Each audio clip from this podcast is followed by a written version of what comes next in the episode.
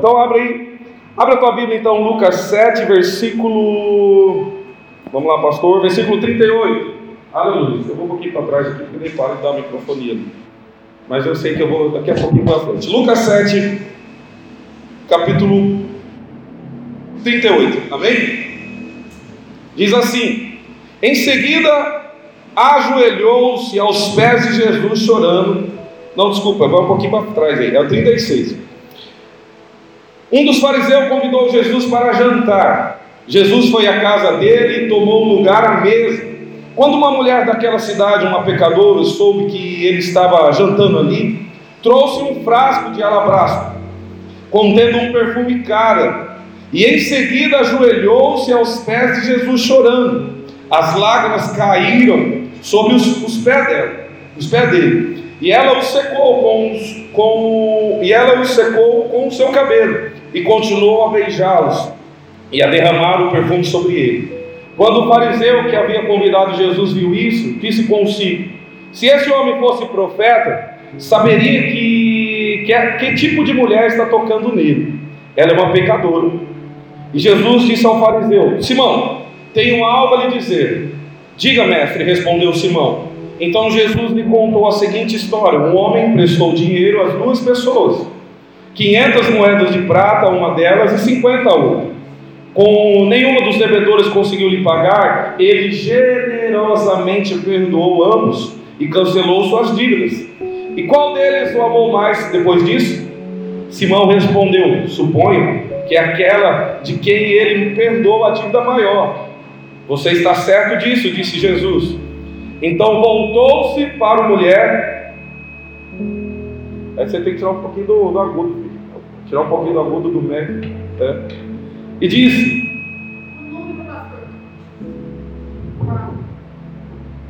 Ele disse, aí eu acho aqui.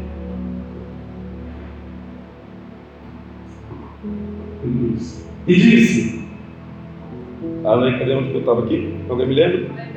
44. Então voltou para a mulher e disse a Simão: Veja esta mulher ajoelhada aqui. Quando entrei em sua casa, quando entrei em sua casa, é aquilo que outro estava ligando. Quando entrei em sua casa, você não ofereceu água para eu lavar os pés, mas ela os lavou com suas lágrimas e os secou com seus cabelos. Você não me cumprimentou com um, um beijo, mas desde a hora que eu entrei, ela não parou de me beijar beijar os meus pés. Você não me ofereceu óleo para ungir a minha cabeça, mas ela ungiu os meus pés com um perfume raro. Eu, eu lhe digo, os, peca, os pecados dela, que são muitos, foram perdoados, e por isso ela demonstrou muito amor por mim. Mas a pessoa a quem pouco foi perdoado, demonstra pouco amor. Então disse Jesus à mulher: Seus pecados estão perdoados. Os homens que estavam à mesa diziam entre si: quem é esse que ainda perdoa pecados? E Jesus disse à mulher: Sua fé salvou, vai em em paz. Amém? Pode abaixar um pouquinho o microfone que vai parar. É que eu estou aqui embaixo. Amém? Então feche seus olhos aí, meu querido. Eu peço que você ore ao Senhor agora neste momento, dizendo: Senhor, eu sou, meu coração é terra fértil para receber essa palavra. Meu coração está aqui, meu Pai, para que ela possa ser plantada no meu coração possa ser regada pelo teu Espírito e que o Senhor venha sobre nós, nos trazendo clareza e direção sobre, com essa palavra, Pai. Tu és tudo, Pai, que nós precisamos para viver, Tu és tudo aquilo que eu preciso para viver neste momento. Pai, estou aqui como instrumento do Senhor, Pai, estou aqui, meu Pai, como um vaso do Senhor. Que o Senhor possa se fazer, Ele já se faz presente, meu Pai, mas que essa palavra seja, meu Pai, libertadora para as nossas vidas, em nome do Senhor Jesus. Amém? Então eu já disse aqui para vocês que essa palavra também não termina hoje, porque eu não quero ser muito rápido é, no todos o, em todo o contexto dela. Eu não quero ser rápido em todo o contexto dela para que você possa sair alimentado daquilo que a palavra vai nos trazer de clareza e de direção. Ela traz clareza e direção para as nossas vidas. Ela é luz e lâmpada luz e lâmpada para nossos pés. Amém? Então a palavra ela diz assim: como se relacionar com Jesus. Diga para o teu irmão aí, como se relacionar com Jesus. Então, semana passada a gente já começou falando um pouco de religiosidade. Então, nós aprendemos que uma das formas de relacionar com Jesus não através de sistema religioso, aonde se tem cria-se padrões, aonde se cria níveis, aonde se faz é, julgamentos e aonde termina na morte da pessoa, porque condena, traz julgo, traz peso. Então nós não podemos nos relacionar com Jesus através da religiosidade. E eu vou ser bem mais claro, através da religião também não. Então cada um tem um jeito, mas a Bíblia nos mostra sempre um jeito de se relacionar com Jesus. E semana passada também a gente falou um pouco sobre os fariseus, que eram pessoas que realmente estudavam a palavra e eles aplicavam a palavra ao povo, porém essa aplicação não era feito no contexto de vida deles. Tanto que Jesus chamou eles de sepulcros caiados, falsos profetas, chamou de raça de víboras, dizendo que aquele sistema religioso, porque eles viviam cumprindo a lei, cumprindo parte da lei, parte dos mandamentos, eles se achavam superiores. E por achar superiores, eles se achavam dignos de estar na presença de Deus. E não é por isso que nós estamos na presença de Deus. Então, só lembrando alguns fatos da semana passada e trazendo para nós hoje, como que eu devo me relacionar com Jesus. E nesse texto, a gente vê claramente duas pessoas se relacionando com ele. Duas pessoas se aproximando dele. Duas pessoas conversando com ele mas apenas uma com o verdadeiro relacionamento, com o verdadeiro coração, com o verdadeiro pensamento, com o verdadeiro sentimento. Talvez na, na, no pensamento daquela mulher, ela não sabia que aquele ato, hoje, a partir depois de dois mil anos, ia trazer uma verdade para nós hoje. Já pensou aquele ato daquela mulher, se ela tivesse dimensão daquilo que ela estava fazendo? de que trazia um alicerce, uma base para toda a igreja de como se relacionar com Jesus. Então, meu querido, para cair todo o sistema religioso, para cair tudo que a, talvez as tradições trouxeram para nós, a, melhor maneira de se relacionar com Jesus, uma das primeiras que eu quero falar nesta manhã, quase que veio desta noite, né? Muita gente ministra à noite, mas não é. É a maneira como nós cremos. Como é a nossa fé com Deus? Como é a nossa fé e qual é a expectativa que essa fé gera em nós? Então eu quero que a partir desse momento você possa se conectar com aquilo que é verdadeiro, com aquilo que é real, daquilo que é luz e é lâmpada para os nossos pés, conforme a palavra. Então nós vemos duas pessoas se relacionando com Jesus, mas uma delas, pelo contrário, estava apenas ao lado de Jesus. Como nós falamos semana passada, estar ao lado de Jesus sem conhecê-lo é religiosidade. Muitas pessoas vêm da igreja achando que essa é uma forma de se relacionar com Jesus verdadeiramente, e isso não é verdade. Então, tinha uma pessoa sentada à mesa. O que é mesa, meu querido? Mesa quer dizer comunhão quer dizer relacionamento, quer dizer intimidade. Então, estar sentado à mesa é dizer isso, que eu estou em comunhão, que eu tenho intimidade e que eu tenho um verdadeiro relacionamento. Mas às vezes você pode estar sentando à mesa, assim como um fariseu, e não está se relacionando verdadeiramente com o Senhor Jesus. Então a base, eu quero que você agora assimile isso, a base da tua fé tudo que você crê, você tem que basear pelo menos nesses dois princípios que eu vou falar aqui da nossa fé. A primeira, base da nossa fé, eu não me relaciono com Jesus pelos meus méritos. Eu não me relaciono com Jesus pelos meus méritos. E aonde você vê isso de Deus? Eu vejo isso no fariseu. O fariseu era aquele cara que estudava, estudava a lei, cumpria parte dela, é, ensinava o povo, porém eles não viviam conforme a palavra. Então, apesar daquele ar de glamour, aquele ar de superioridade, Um pensamento do fariseu, porque eu faço, então eu mereço estar na presença de Deus. Porque eu faço, eu mereço ser salvo. Porque eu cumpro parte da lei, eu mereço ser salvo, ser santificado, ser chamado de justo, ser chamado de filho de Deus. E nós estamos aqui desde o começo, nós estamos dois meses aqui na, na, na Duto, Isabel, e nós temos percebido, e a palavra de Deus tem falado para nós, que o nosso relacionamento com Deus, o nosso relacionamento com Jesus não é bar, não é pela, pelo nosso mérito, não é pelo caso, por aquilo que a gente faz ou por aquilo que a gente fez. Então a base da nossa fé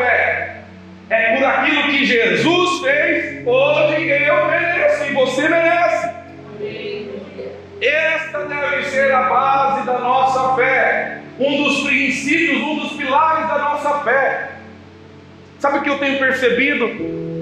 Que as pessoas falam que têm fé, mas ela, ela, fala só, ela só se apega à palavra fé.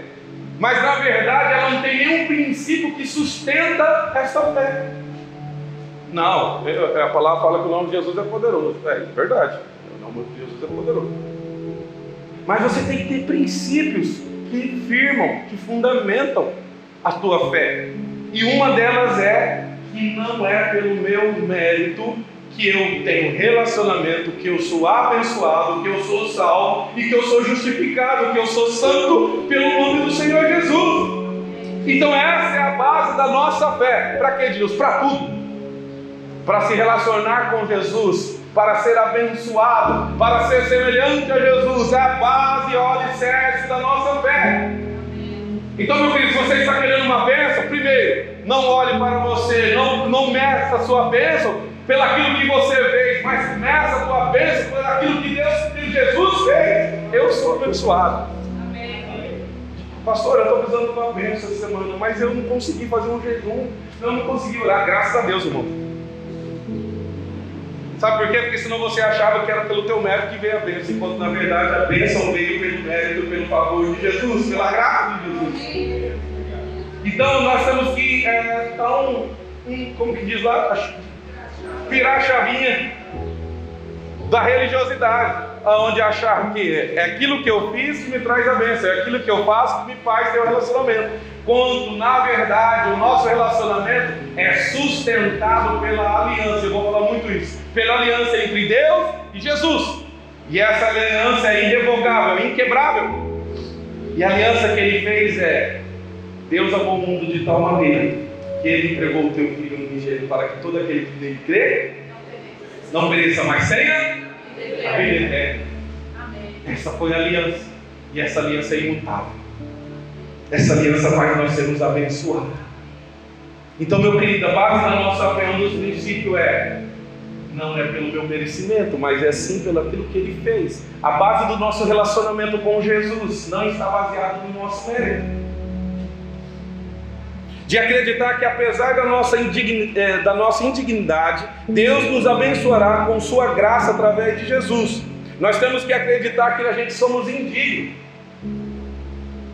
Sabe, a, a, nos textos, duas vezes que eu me lembro aqui, que Jesus usou a expressão homem ou mulher de grande fé, de tamanha fé. As duas partes que eu me lembro, uma está em Lucas 7 mesmo, que a gente volta aí um pouquinho. Volta lá no versículo Lucas 7,16. E você vai ver que uns princípios para nós mostrarmos o tamanho da nossa fé, por incrível que pareça, mostrando que nós não somos dignos. Mas apesar de mostrarmos que nós não somos dignos, nós sabemos que nós podemos confiar nele. Lucas 7, versículo 6. 6.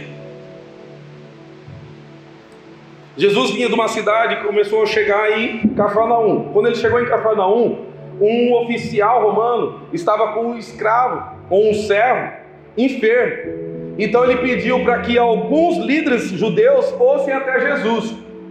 E aí nós vamos ler agora, para que suplicaram a Jesus, falando para que socorresse aquele servo. E o versículo 6 vai dizer um pouco da resposta daquele pensamento daquele líder, daquele, daquele oficial romano. Ele diz assim: Jesus foi com eles, Mas antes de chegarem à casa, o oficial mandou alguns amigos dizer: Senhor, não se incomode em vir à minha casa, pois não sou digno de tamanha honra. Versículo 7: Não sou digno sequer de ir ao seu encontro, basta uma ordem sua, e o meu servo está curado. Versículo 9: Quando Jesus ouviu isso, ficou admirado.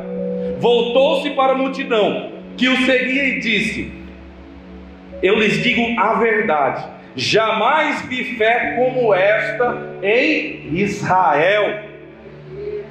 E quando os amigos oficiais voltaram para a casa dele, encontraram o escravo em perfeita saúde. Amém. Jesus veio, viu no oficial romano uma tamanha fé que jamais tinha na, na, na cidade ou no país de Israel porque aquele homem se declarou indigno de receber, indigno de, de se achegar diante de Deus, de Jesus, dizendo: Eu não sou digno de tamanha honra de que o Senhor venha à minha presença. E Jesus, olhando para aquilo, falou: Um homem de grande fé, homem de tamanha fé. Sabe por quê, meu querido?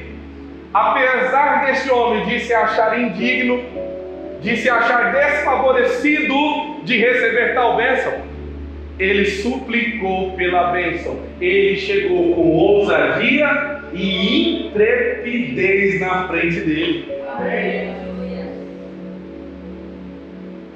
E aí está a base da nossa fé. Mesmo muitas vezes nós se achando indigno, se achando desfavorecido, a base da nossa fé fala, mesmo com isso, eu chego com ousadia e com intrepidez diante do meu Pai através de Jesus, pedindo pela uma bênção, pedindo pela uma provisão, pedindo pelo socorro, pedindo pelo livramento, porque eu sei que Ele me ouve e Ele me responde. Assim como essa mulher, meu querido, ele, ele, ela entra naquele lugar, mesmo se achando indigna, mesmo que os outros culpando, os outros julgando. Assim nós deve ser a base da nossa fé. De saber que apesar da nossa indignidade, ao tocar em Jesus, Ele nos torna dignos. Ao tocar em Jesus, Ele faz que nossos pecados sejam perdoados. Ao tocar em Jesus, Ele faz que da condenação nos leva para salvação. Ao tocar em Jesus, Ele nos tira da escravidão e nos traz a liberdade. A ousadia, meu querido, a fé está nessa ousadia de crer que mesmo indigno, Ele me ouve, Ele me responde, Ele me cura, Ele me liberta, Ele me traz vida, Ele me traz esperança, Ele me traz convicção. Ah, meu querido, o amor dele é grande demais por nós. Então a base da nossa fé primeiro é saber que apesar da nossa indignidade, nós podemos receber a bênção de Deus. Nós podemos tocar em Jesus, porque Ele nos transforma de pecador para justo, de pecador para santos e amado dele. Ah, meu querido. Então, base da nossa fé é essa. A segunda base da nossa fé a segunda base da nossa fé, e eu quero que nós vamos ler Romanos 5,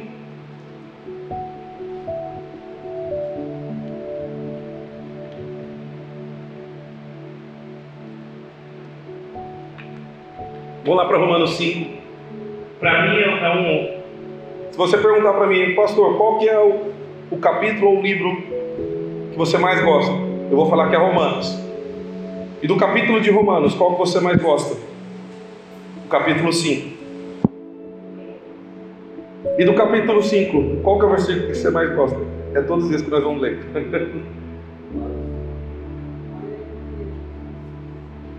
Ele já começa assim, ó. Versículo 1. Portanto, uma vez que pela fé fomos declarados justos, temos paz com Deus. Ele já começa declarando uma verdade. Portanto, uma vez que pela fé fomos declarados justos, temos paz com Deus, por causa daquilo que Jesus Cristo, o Senhor, fez por nós. Então é um princípio da nossa fé aqui, meu querido. Depois a gente vai ler mais. Um dos princípios, um dos pilares da nossa fé, primeiro, é acreditar que apesar da nossa indignidade, nós podemos focar, nós podemos pedir, nós podemos ter ousadia e intrepidez para falar com o Senhor. Nós temos ousadia e intrepidez para falar com Jesus. Apesar de nossos muitos pecados, nós temos ousadia e intrepidez para falar com Ele, para tocar na veste dele, para sentar à mesa com Ele. E o segundo pilar da nossa fé é saber que a obra que Jesus fez, ela nos justificou e ela nos trouxe paz com Deus. Esse tem que ser o pilar da nossa fé. Qual é o princípio da tua fé, pastor? Qual é o princípio da fé da igreja Dunamis? É esta. São essas daqui que nós estamos declarando hoje. Versículo 2: Foi por meio da fé que Cristo nos concedeu esta graça que agora desfrutamos com segurança e alegria, pois temos esperança de participar da glória de Deus. Versículo 6. Quando estávamos completamente desamparados, Cristo veio na hora e morreu por nós, pecadores.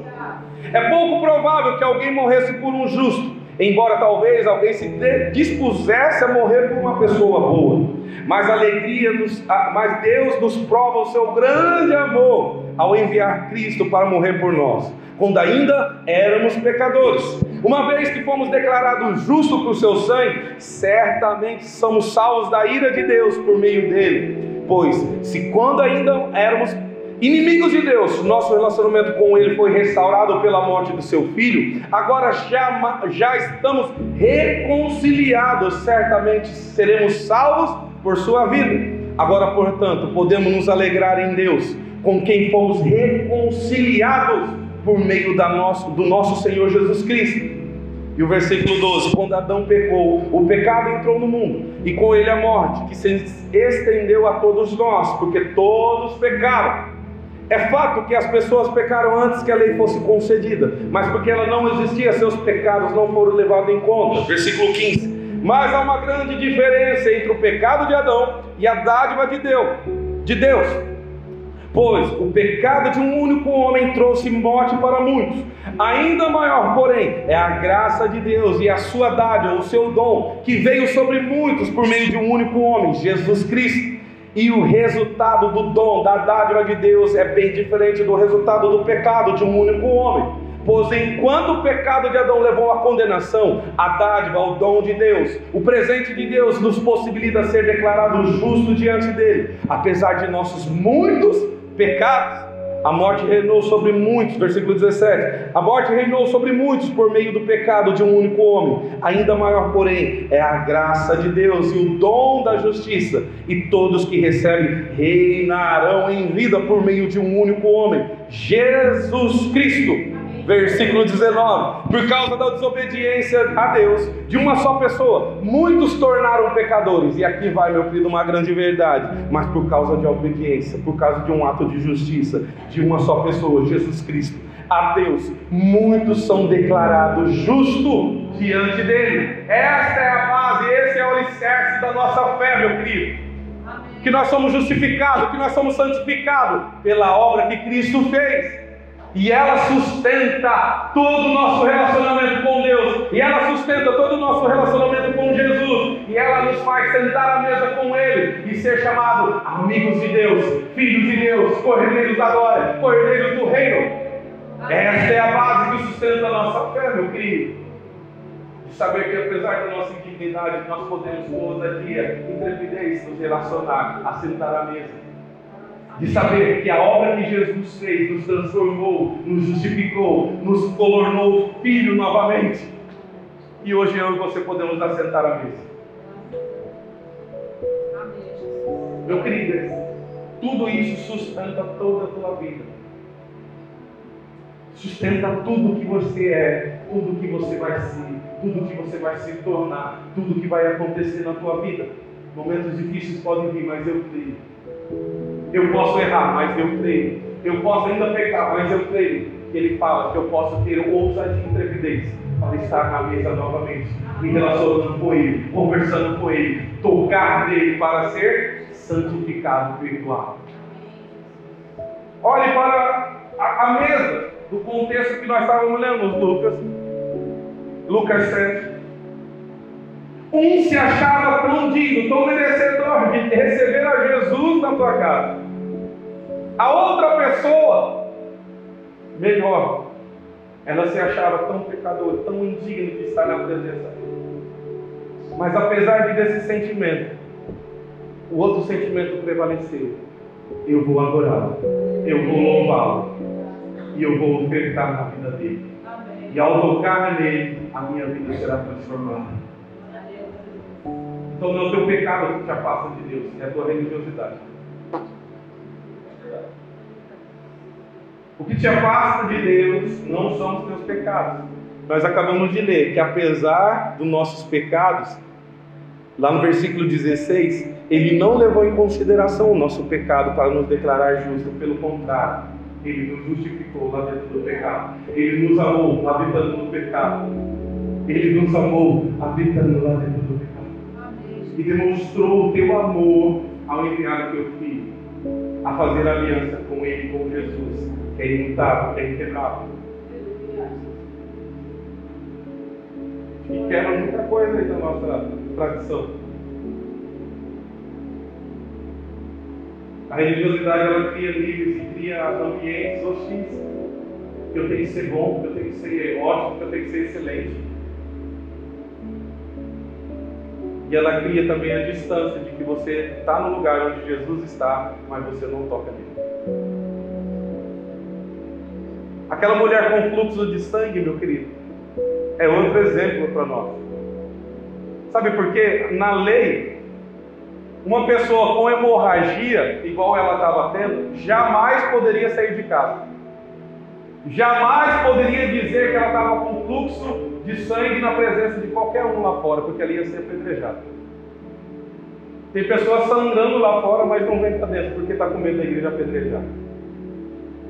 Tem pessoas morrendo, mas tem vergonha de vir na igreja com medo de ser apedrejada.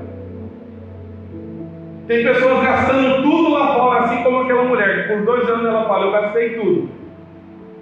Gastei todo o meu recurso. Porque ela tem medo de chegar diante da igreja e falar. De ser apedrejada pelos religiosos. Ser apedrejada pelo sistema tradicionalista.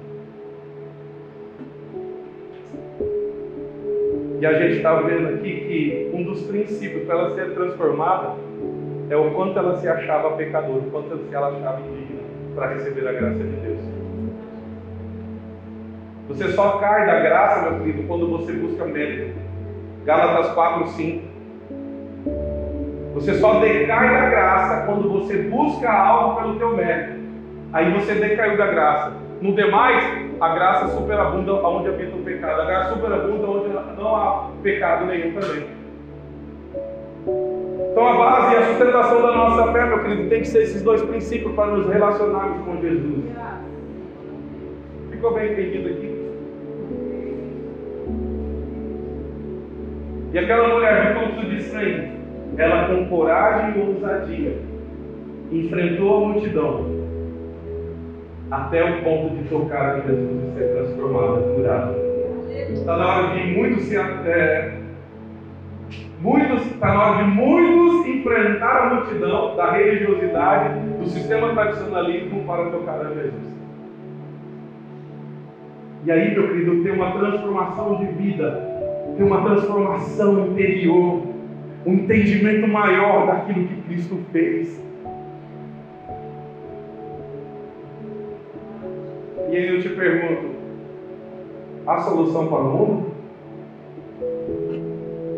que a igreja fala condena o mundo? O mundo do perdido.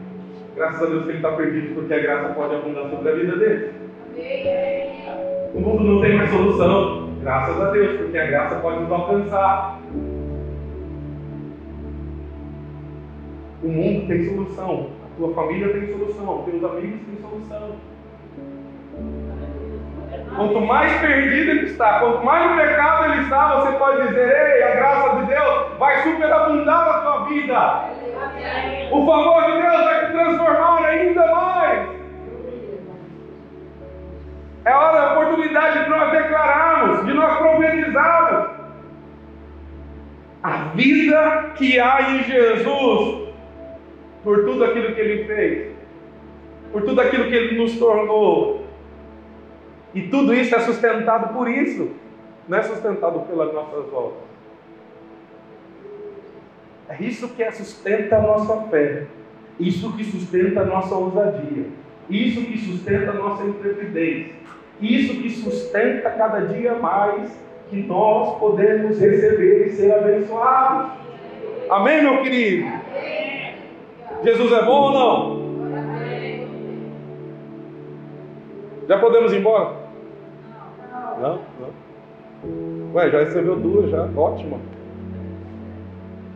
Então, meu querido, aumente a tua fé. Aumente a tua fé. Aí Deus vai olhar para você, ou Jesus vai olhar, mulher de grande fé, homem de grande fé. Ô José Roberto, eu um negócio você.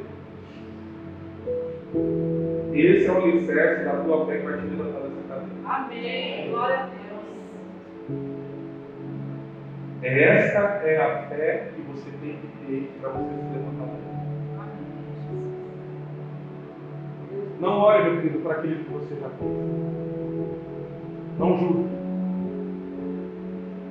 Olhe para aquilo que quando você tocar Jesus, ele tem capacidade de transformar a sua vida. Ainda mais. Ele já está transformando. Você sabe disso. Para alcançar, meu querido, o inalcançável para nós vai depender do princípio de fé que a gente tem. Então, essa aqui sustenta a nossa fé. Como se relacionar com Jesus? Se relacionar desta maneira. Olha para aquela mulher. Olha para outros que julgavam, outros que condenavam, outros que afastavam ela da, da, da, de estar dentro da, da, sinagoga, de estar é, onde a palavra era falada. Nós vamos mudar muito, meu querido. Por isso que eu creio que a igreja aqui vai, vai, vai se tornar muito grande. Amém. Por isso que eu tenho, porque minha fé ela está baseada nisto aqui.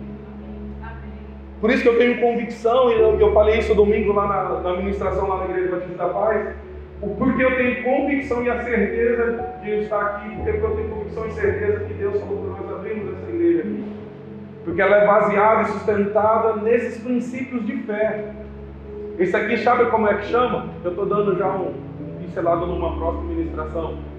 A fé do tipo de Deus. A fé do tipo de Deus é essa. Você quer ter uma fé igual a Deus? É você crer naquilo que Ele crê. Deus, vamos dizer que Deus tivesse uma fé. A fé dele é baseada nesses princípios. O relacionamento dele conosco é baseado nesses princípios. Para Ele nos abençoar, é baseado nesses princípios. Então, meu querido, é a fé do tipo de Deus, baseada em princípios da verdade, da palavra. E não uma fé é, que, que como dizer, intocável, uma fé que não tem princípios, uma fé que é só uma palavra, é só uma expressão, é só um sentimento. Não, você tem convicções dentro de você e essas convicções tiram todas as incertezas, todas as dúvidas. Porque a fé é o que nós falamos? É, é o fundo das coisas que não se vê. É o firme fundamento das coisas que não se vê.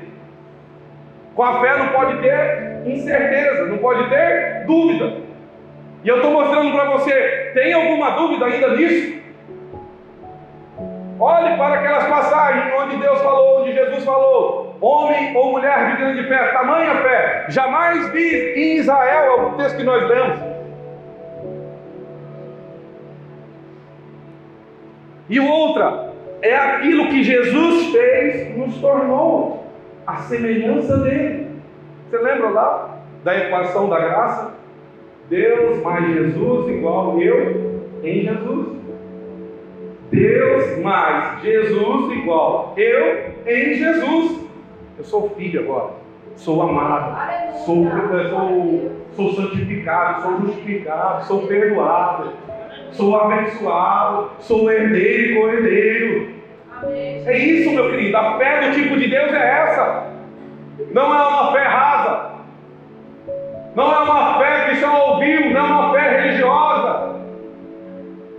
Do tipo de Deus crê em dois, dois desses princípios aqui. Isso tem que mudar a vida, meu querido. Isso tem que mudar a tua vida a partir de hoje. Porque está mudando a minha. Eu fiquei olhando para esse texto, eu falei, Deus, tem mais coisa aí nesse texto, tem mais coisa nesse texto. Eu estou duas semanas lendo esse texto. Porque eu aprendi que olhar a Bíblia através do olhar da graça, você extrai coisas que você jamais viu. E aí eu tenho, tenho é, ó, vou falar bonito, tenho recitado para mim mesmo. Lindo, hein? Recitado para mim mesmo. Aquilo que João falou. Eu ouvia apenas de ouvir, eu te conhecia apenas de ouvir falar, mas hoje meus olhos te contemplem. Contemplar, meu querido, faz a gente buscar. Tem uma outra palavra que eu estou tentando lembrar, mas não consigo expressar. É a riqueza da glória, uma coisa assim, aquele que busca a, as coisas que estão ocultas, é como os reis, uma coisa assim, eu não lembro muito bem. Que Deus guarda alguma coisa na palavra para o nosso bem, mas Ele revela, e essa revelação nos coloca numa outra posição. E sabe o que isso está me gerando, meu querido? Cada dia mais a sede de buscar o conhecimento e a palavra, conhecer quem eu sou, conhecer o que Ele fez, o que Ele me tornou, o que Ele é. Aí quebra o sistema religioso do mérito, porque eu faço as coisas não para merecer algo, eu faço as coisas para agradecê-lo, para conhecê-lo mais e mais. Se eu oro hoje é para me conhecer, para me relacionar mais e mais. Se eu leio a Bíblia é para conhecê-lo, para me relacionar mais e mais. Se eu estou aqui hoje é para conhecê-lo e para, para relacionar mais e mais. Você lembra que nós falamos semana passada? A religiosidade ela pega aquilo que é, é como que eu falei a expressão? Ela pega aquilo que é para relacionamento e inverte para aquilo, para merecimento. Ela pega, é isso que eu falei, ela pega instrumentos de relacionamento e inverte para instrumentos de, de merecimento.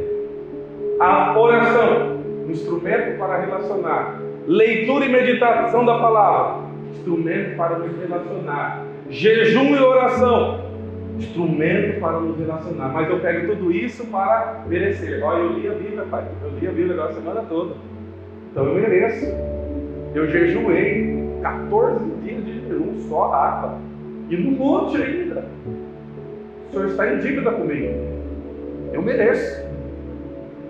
Pega o instrumento de relacionamento, desculpa usar a expressão instrumento, mas não estou outra melhor. De relacionamento e vira instrumento de merecimento. Porque não entendeu o princípio da fé. Então o que está acontecendo? Eu estou buscando mais e mais, porque eu estou olhando com o olhar da graça, o olhar de Jesus para mim, para você, para todos nós, com a fé do tipo de Deus. Então eu estou duas semanas lendo, eu falei, Senhor, tem mais, tem mais, tem mais, não é possível, eu estou olhando aqui, estou lendo, estou lendo. E o outro princípio que eu quero terminar com isso, porque eu falei que semana que vem tem mais, né? Mas nem vai dar tempo de começar. Mas só para deixar vocês curiosos, vocês vêm semana que vem. Tá? Então vamos lá, Romano Lucas 7 de novo.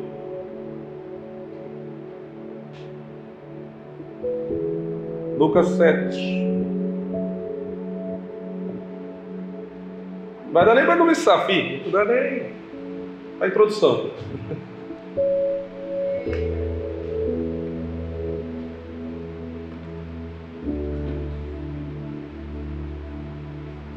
Eu vou, então vou, vou, vou terminar com esse, vou mudar aqui.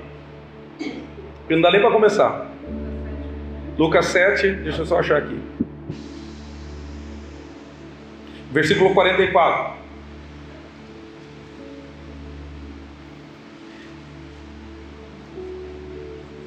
Lucas 7, versículo 44. Diz assim: Então voltou-se para a mulher e disse a Simão: Veja esta mulher, ajoelhada aqui. Quando entrei em sua casa, você não ofereceu água para eu lavar os pés, mas ela os lavou com suas lágrimas e os secou com os seus cabelos. Você não me cumprimentou com um beijo, mas desde a hora que eu entrei, ela não parou de me beijar. Você não me ofereceu óleo para ungir minha cabeça, mas ela me ungiu. Me, me, é, ela me ungiu meus pés com um perfume raro. E eu lhes digo: os pecados dela, que são muitos, foram perdoados. E por isso ela demonstrou muito amor por mim. Mas a pessoa a quem pouco ama foi perdoado, demonstra pouco amor. Aqui, meu querido, três coisas para nós terminarmos aqui, mas é rapidinho. Quando você entende o princípio de fé, a fé do tipo de Deus, você tem base, você tem alicerce que sustenta a sua fé. Você nunca chega diante de Deus sem adoração, sem louvor e sem oferta. Você nunca chega diante de Jesus para relacionar com Ele sem louvor, sem adoração e sem oferta. Quando você entende, meu querido, como é que foi gerada a tua transformação, como é que foi gerada a tua vida nele e o que ele fez por você, você nunca se relaciona com Deus, com Deus ou com Jesus sem louvá-lo, sem adorá-lo e sem ofertá-lo. Louvor é o que eu canto, adoração é o que eu faço, é o que eu deixo de fazer por amor a Ele e oferta aquilo que eu tenho de melhor. Oferta aquilo que eu tenho de melhor. O que você tem de melhor hoje para ofertar? Eu não estou falando dinheiro não, filho, tá? Vou falar bem alto, não estou falando dinheiro não, tá? O que você tem hoje melhor para ofertar?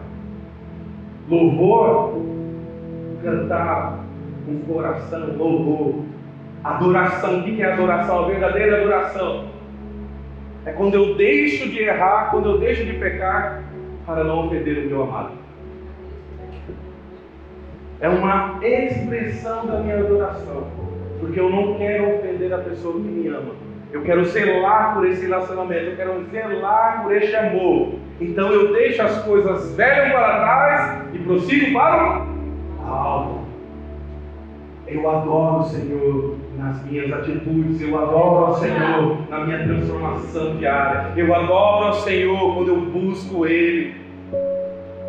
E a oferta, meu querido, aquela mulher ofertou o que ela tinha de melhor, ela ofertou um perfume que custava nada, nada para nós aqui.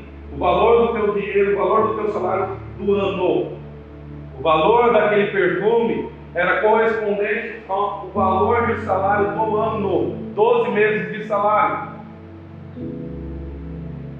Mas só no sistema religioso, não. A gente acha que é só o é o dinheiro. Ofertar, meu filho, com tudo que eu tenho, com tudo que eu sou. O que você tem hoje, o que você é hoje, o que você pode ofertar ao Senhor hoje. Ele vai olhar para aquela oferta, meu querido. Oferta de amor.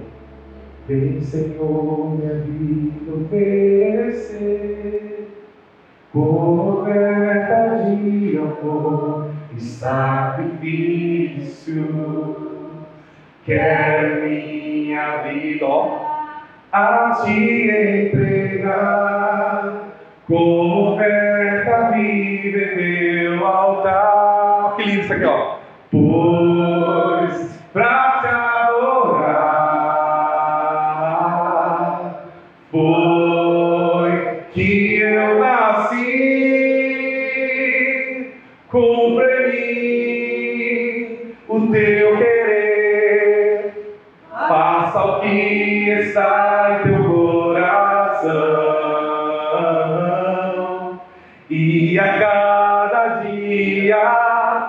dia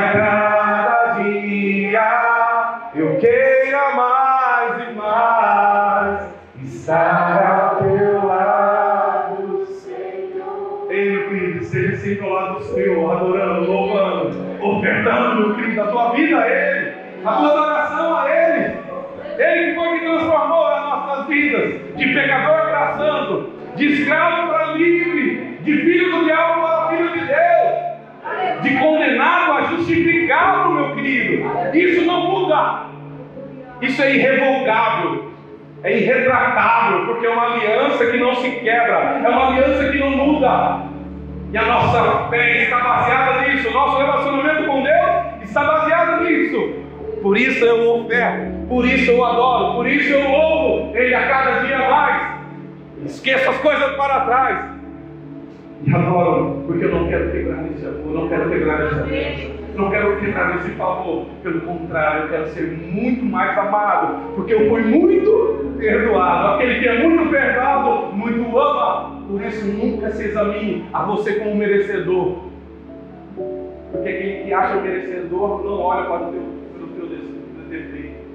e a consequência do pecado, seja pecadinho ou pecadão, foi uma só. Nós fomos destituídos da glória, nós fomos destituídos da presença. Mas agora, por aquele ato de obediência, pelo ato de justiça que Cristo fez, eu posso. Pelo ato de obediência de Cristo, agora eu sou filho amado de Deus. Nós somos o filho amado de Deus. Oferta ao Senhor adoração e louvor. Oferta com tudo que tem. É bom, né? É bom, né? Glória a Deus. Amém. Aleluia. É bom? Quer mais? Só semana que vem. Não, porque o outro é os outros dois aqui, é, é, assim, eu estou assim, meu Deus, meu Deus, meu Deus. Como pode, como pode? Tudo isso. Mas eu deixo uma dica. Começa a ler a Bíblia com o olhar da graça. Começa a olhar o olhar da graça. Eu vou dar aqui uma pinceladinha do que eu vou falar. A graça, ela sempre acrescenta. Acabou. A semana que vem você pega. Se coloca no pé do filho.